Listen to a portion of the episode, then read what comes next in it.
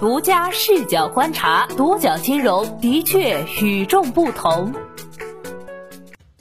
本期我们一起关注的是，校园贷又上热搜，卷土重来是风控不严还是有意为之？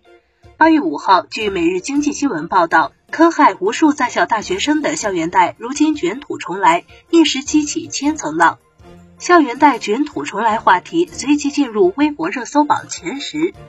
砍头息、高额逾期费、暴力催收，在某种程度上，校园贷似乎已经成了校园黑恶势力的典型代表。这是他本应有的样子吗？据每日经济新闻报道，有些平台仍在悄悄从事校园贷业务。并且这些平台还伴随着砍头息、以贷养贷、暴力催收等问题，刻意隐瞒或模糊实际资费、滞纳金、违约金等问题时有发生，最终学生需偿还相当于贷款本金数倍的利息或者滞纳金，更有甚者使用诋毁名誉、骚扰恐吓、威逼抵债等非法手段暴力催收，给借款学生造成极大的心理压力。一位从业人员告诉独角金融，校园贷之所以屡禁不止，是因为在校大学生中广泛存在着借款消费的庞大需求。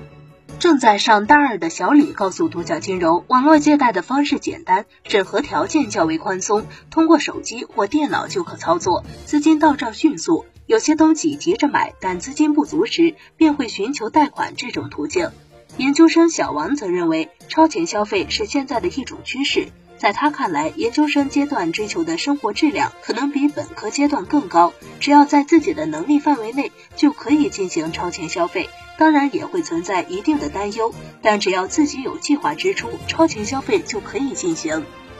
当下在校学生的消费强烈的欲望、旺盛的信贷需求，让校园贷有了生存的肥沃土壤。中国首份零零后大学生消费大数据报告指出，二零一八年零零后大学生平均生活费为两千零四十九元，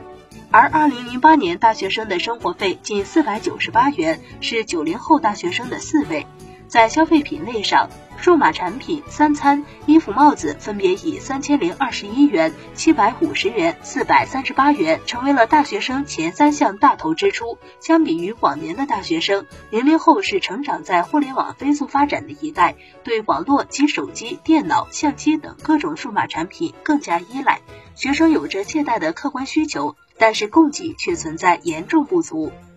监管层对校园贷进行了严格的规范，并且给一些合规的校园贷平台留有发展的空间。二零一七年六月二十八号，银监会联合教育部、人社部发布的《关于进一步加强校园贷规范管理工作的通知》规定，鼓励商业银行和政策性银行进一步针对大学生合理需求研发产品，提高对大学生的服务效率，补齐面向校园、面向大学生金融服务覆盖不足的短板。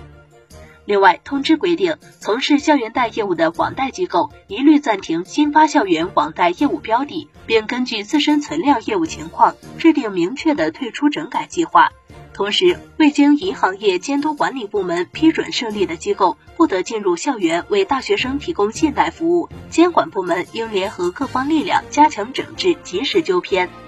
业内人士认为，监管对于校园贷的监管原则是开正门、堵偏门。鼓励银行业金融机构布局，严禁小贷公司及非持牌机构染指。不过，从实践中看，银行积极性不高，仍遗留很多空白之地。另外，一些七幺四高炮平台以及不具备发放校园贷的平台，在暴利的诱惑下，同样加入到发放校园贷的行列中来。值得注意的是，校园贷带来的危害远不止收取砍头息、暴力催收这么简单。二零一八年十一月八号，湖南省长沙中级法院就发布了一起校园贷套路贷的案例。案例显示，长沙一名在校的女学生因为需要钱，于是按照对方的要求被拍裸照后，签下十四点五万元的借条，但是到手的钱却只有四点一万元。最后，这个可怜的女生无力还债，遭到了放贷人员的侮辱。当监管层对正规的放贷机构打开正门的时候，一些持牌机构及其合作的机构却始终游走在校园贷的灰色地带，收取砍头息、暴力催收等乱象频出。对非法校园贷的打击，监管层一直在路上。可是违规校园贷就像野草一样，春风吹又生。网贷天眼研究院负责人李鹏飞对独角金融表示，大学生由于缺乏金融知识和经验，对于利率不敏感，再加上学生资金来源有限，具有旺盛的借款需求，银行等正规金融机构提供校园金融服务时，因受到监管诸多限制，业务并未充分开展，从而校园贷业务成了一部分金融科技公司眼中的净土。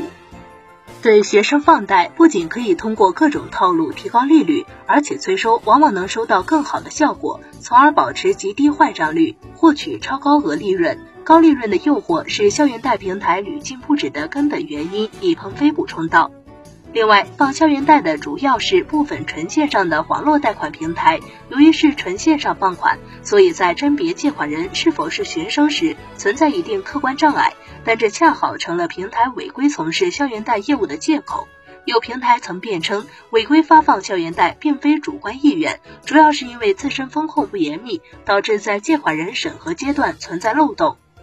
李鹏飞称，甄别借款人职业信息属于风控手段中的基本操作，并不存在技术性难题。此外，风控严与不严，仅仅是针对是否主观故意的解释，并无法改变违规的事实。你对校园贷有何看法？欢迎评论区留言与我们互动。好的，以上就是本期节目的全部内容，谢谢收听，咱们下期再见。